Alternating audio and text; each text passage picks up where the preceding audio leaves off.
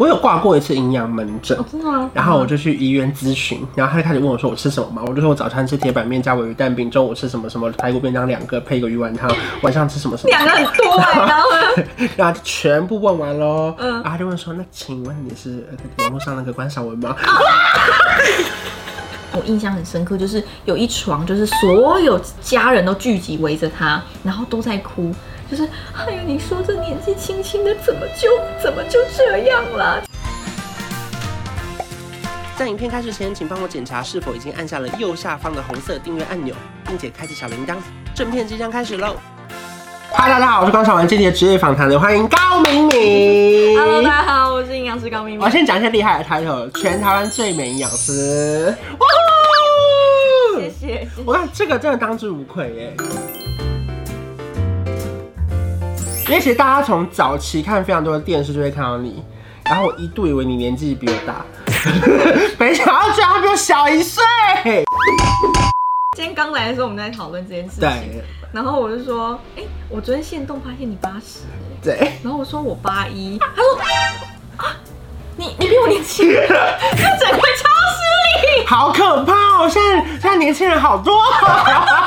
回顾职业访谈这件事情，就是说从以前一开始，你说考大学的时候，嗯你本来是想当医生吗？我其实老实讲，从小我很奇怪，我就很想要当一个披着白袍的人，但我不嗯，知道他是谁，因为我心知肚明，我的才才智应该是没有到医你师。说 当上帝或是基督徒也可以吗？就披白袍对，就单纯披白医袍 师。搞不好也哦对行呀。 就是一个一个你讲话别人会听的角色 OK，OK 因为你知道小时候就是你常会看到长辈进出医院，然后嗯，很奇怪，就是医生跟他讲什么，他们都好，是连吃饭的时候都说，哎、宜兴宫没塞讲假修姜，哎、马上就那个咸菜怎么就放下了？嗯可是你讲老半天说，阿妈那个不要吃太咸，哎呀，你那两唔办了。所以你后来，就觉得说，所以你后来就穿白袍出来跟他们讲话，不要死，他会听吗？他们他们现在就是我还不用披白袍，啊他们就会说营养书的垮啦。哦，张哦雅，琴那里有营养师回来啦，哦小心一点哦大家注意一点然后他们就开始煮蔬菜汤啊什么的，就那一天。而且那个时候其实你就已经感觉到说，哎、这个说话是有点分量的，而且其实是可以影响到人或者长辈的，对不对？对，我希望至少是你自己，或者是你嗯周遭你关心的人，他们愿意健康这件事。所以后来，那这个职业它必须有专业的考试认证嘛？那是什么大学嘛？例如说，你看世新广电就可以去考营养师，还是不行？我一定要读医学大学才可以吗？它一定要是食品或者是营养相关科系营养学系之类的，的像我是中山医学大学营养学这么系，难考，其实还好。其实还好，考不上他因为我们班级人数很多，嗯我们那时候一个班有一百多人，然后两个班就就大概两百人，所以但是这两百人大学毕业嗯之后、要再去考台湾的高等考试，营养师有高考，嗯，你要考过这它个有高分等高级吗？考还。就只有高考？没有，就是高考 OK 然后六十分就过，没有六十分就不过。嗯但是录取率一直以来就是十趴上下，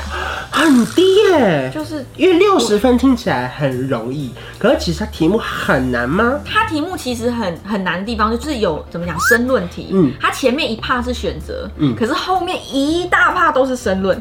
你你有印象最深刻的题目或是什么吗？对我来说很难的地方就是生化。是或者是呃生化的那个机制，比方说嗯你这个肝脏，然后肝糖要分解，然后跟你的身体的每一个器官有什么连接，然后我们就开始在那个画那些线，嗯嗯然后等于一个申论题，它问题可能就这样一行，嗯嗯，可是我画的那个格子跟线还有字可以写一整个 A4 纸。比方说食物进到我们身体里，嗯假设它可能有一个问题还蛮常练习到，就是比方说什么鲁滨逊漂流到荒岛，嗯嗯嗯嗯然后什么几天没东西吃，然后请你推测他现在的身体分解状 态。哇塞，他不会很想叫 Uber Eats 吗？ 鲁滨逊我也要，不是那个优享风就是可以直接说我寄给鲁滨逊可以吗？三拜中托折价券，我寄给你，可不可以啊？不行。你还要看他的分解状态就。其实就是那时候就是很想要讲一些什么糖脂新生还是什么嗯肝糖分解那一类的、哦那一类的过程。 OK 然后你就要把那个过程就是背出来，嗯然后画出来，然后并且灵活运用的跟这个主考官分享说他现在的状态是怎么样。那我认为他应该给予什么样的营养支持？好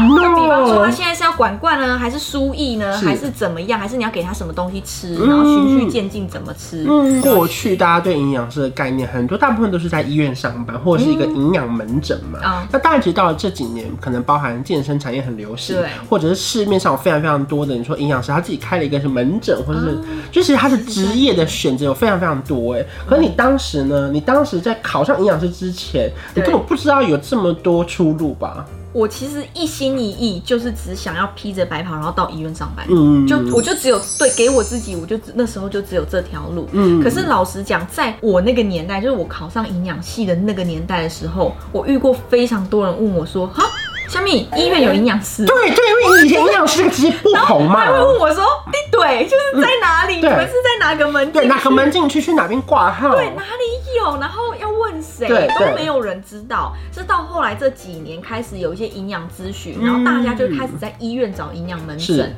然后不然就是一些私人机构、健检机构嗯，或者是甚至现在很多什么生技公司都开始在寻找营养师，甚至媒体。所以那时候你工作内容就比较像是挂门诊，然后大家会跟你咨询，就是说我为什么一直对吃吃，怎么吃都变胖，或者怎么吃都变瘦，我该怎么去注意这样。对，但是我那时候最主要的工作是评估那时候有那个呼吸照护病房，嗯就是你知道很多人都躺在那边，然后都安呼吸器，嗯然后他们可能有意识，可是都透过管罐饮食，所以那时候就是评估管罐的热量那些。哇，好好难哦、就是那所以其实你们工作蛮重要的耶，因为你要真的算很清楚，然后搞清楚他什么状况嘛。其实我觉得蛮重要的，但是在医院，老实讲，我必须还是要说，很容易被忽略。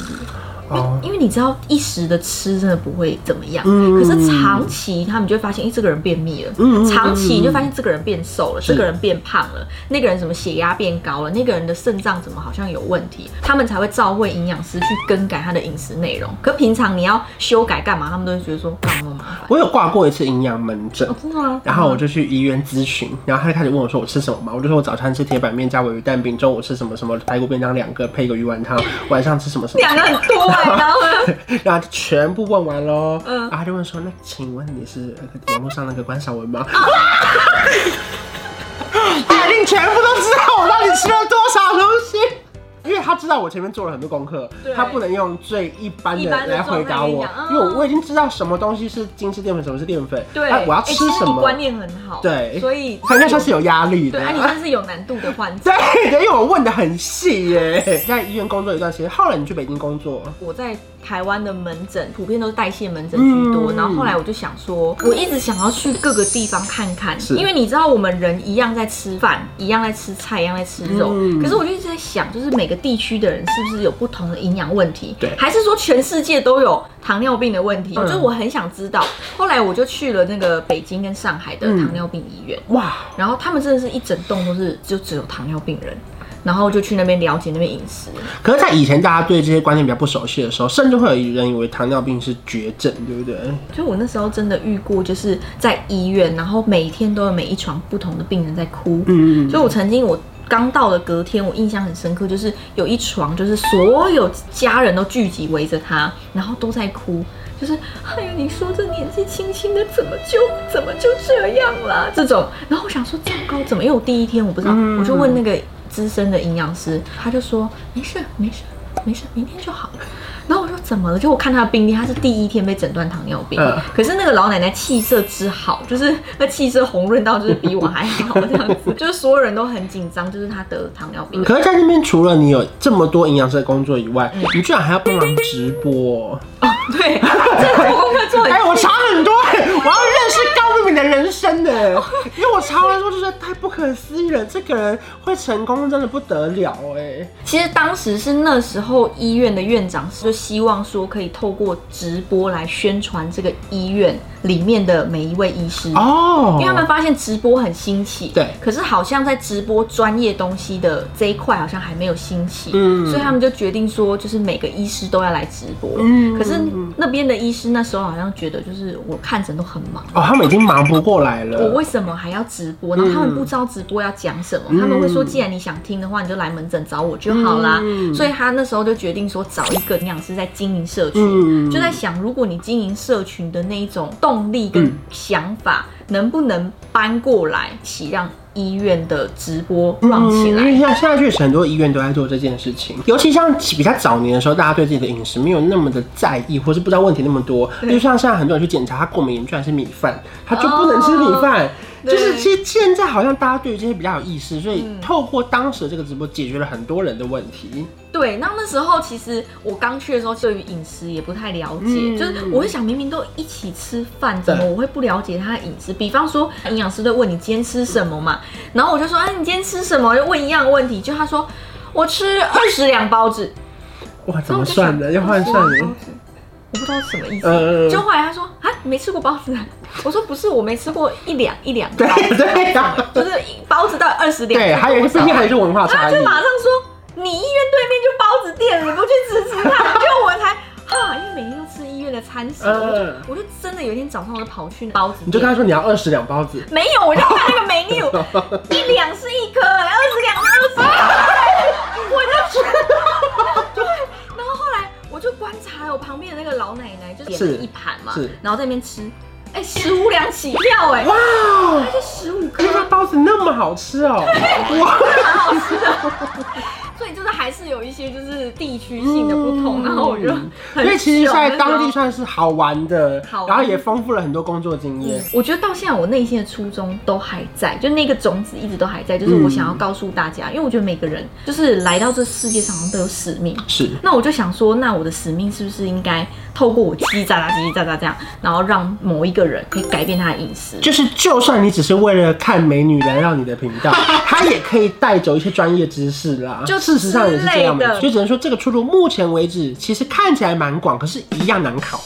对不对？ 就是没有因为营养师需求变多了，它变得比较好考。嗯，那你自己觉得，如果说他有些后辈想要加入这个产业，或者他想要立志成为一个营养师，你觉得他必须要具备什么样的条件或者天赋吗？我觉得应该是要真心想要跟人家分享，嗯，因为营，养这件事情就是要一直不厌其烦。嗯，然后要一直，其实我觉得营养师某种角度有点像心理师，对就一直在听别人讲话。所以第一，你要愿意听别人的故事，嗯嗯然后第二是你要针对别人的故事给他一个他可以接受的方案。就听起来容易，可是做起来其实很难。我曾经遇过一个老奶奶走进来之后，她就是一直说她快死掉了，嗯，然后我就想说她到底怎么了？真的是问很久，大概有半小时，我才知道原来是她老公那天死掉了。哦，就在医，院死掉，但是她就跟她老公每天相依为命，然后她老公那天走了，她儿女也都还没有回来，嗯，然后她那一段时间她完全不知道要干嘛，她就一直跑来说，她觉得她是不是也快走了，她想跟她先生一起走，嗯但她都没有提到她先生，所有人也都没有人知道，嗯，是后来我才知道，她其实是因为太紧张，